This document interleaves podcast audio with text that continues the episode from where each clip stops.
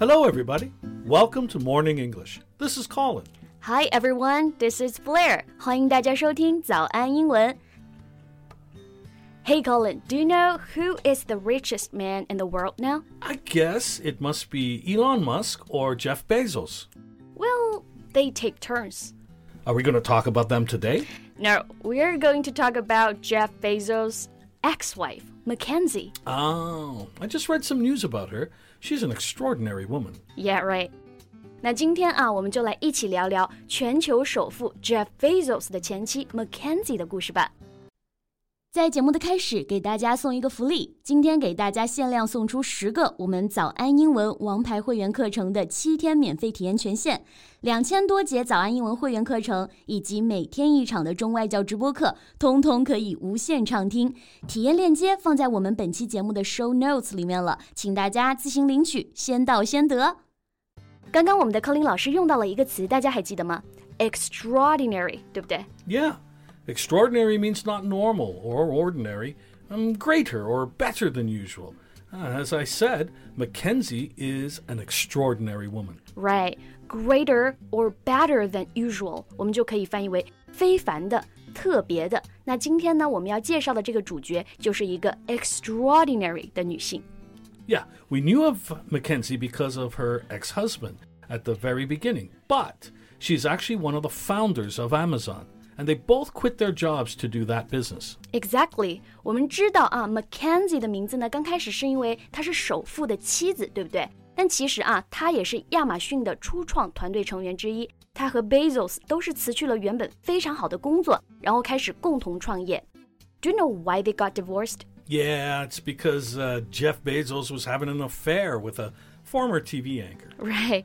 Jeff 和 Mackenzie 的离婚原因啊，可能大家都知道， 因为 Jeff 呢被拍到与一名电视主播存在婚外情，对不对？那我们这个表达可以学习一下，having an affair。嗯，Well, having an affair means to engage in a secret relationship when you're already married, or you know, in a committed relationship with other people. Or you can use the word cheat someone is cheating on his or her partner. 对，having an affair，那就是我们说的出轨，存在婚外情的意思。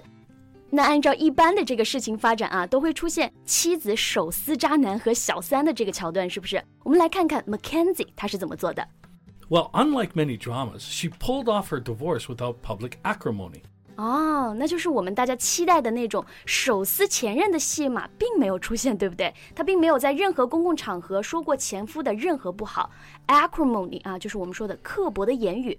被出轨之后呢，她果断的离婚了，但是没有对自己的丈夫有任何不好的言论。And she walked away with the biggest settlement ever awarded in a marital split. Do you know how much? No, how much? Thirty-eight billion dollars in Amazon stock in 2019. And you know, that's probably over 55 billion dollars now. Wow, that's a lot of money. 这场婚姻的结束啊，就是我们说的 marital split。我们知道啊，split 就是分开，对不对？给 Mackenzie 呢带来了在当时三百八十亿美元的分手费，那现在呢已经升值到将近五百五十亿美元了。 So the end of the 25 year marriage immediately made her the world's fourth richest woman. What would she do with all that money? Well, many people also wondered that. She could just enjoy the rest of her life, right?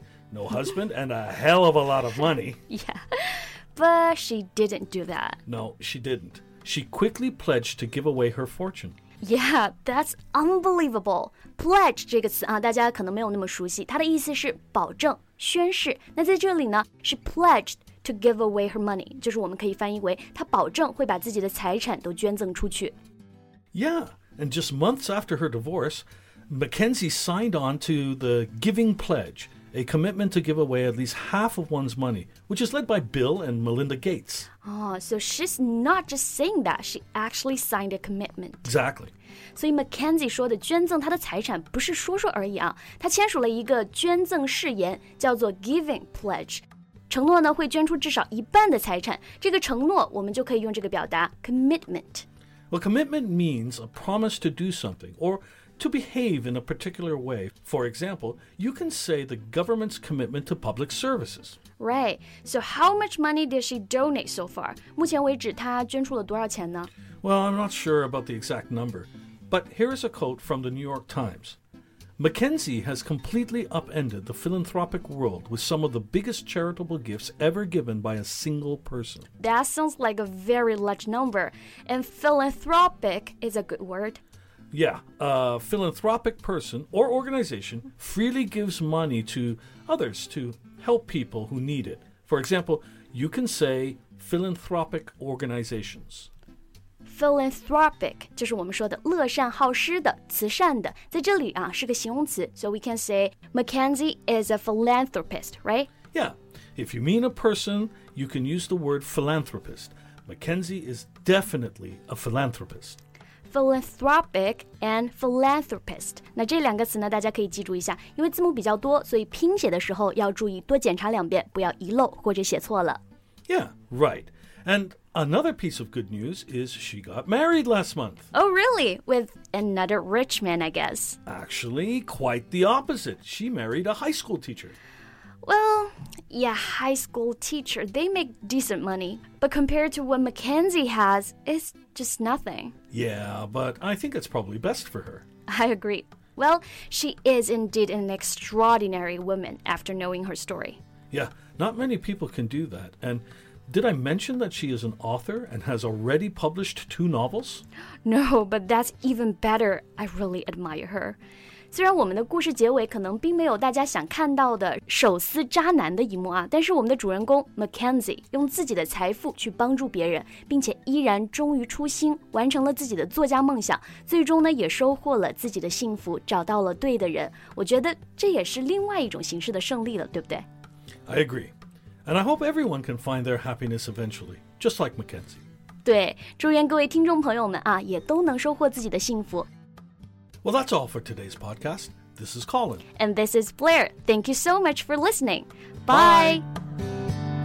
今天的节目就到这里了。如果节目还听得不过瘾的话，也欢迎加入我们的早安英文会员。 成为会员，您就可以无限畅听我们每天一场免费的中外教直播课，以及两千多节原创系统课程了。今天我们限量送出十个七天免费试听权限，试听链接放在我们本期节目的 show notes 里了，请大家自行领取，先到先得。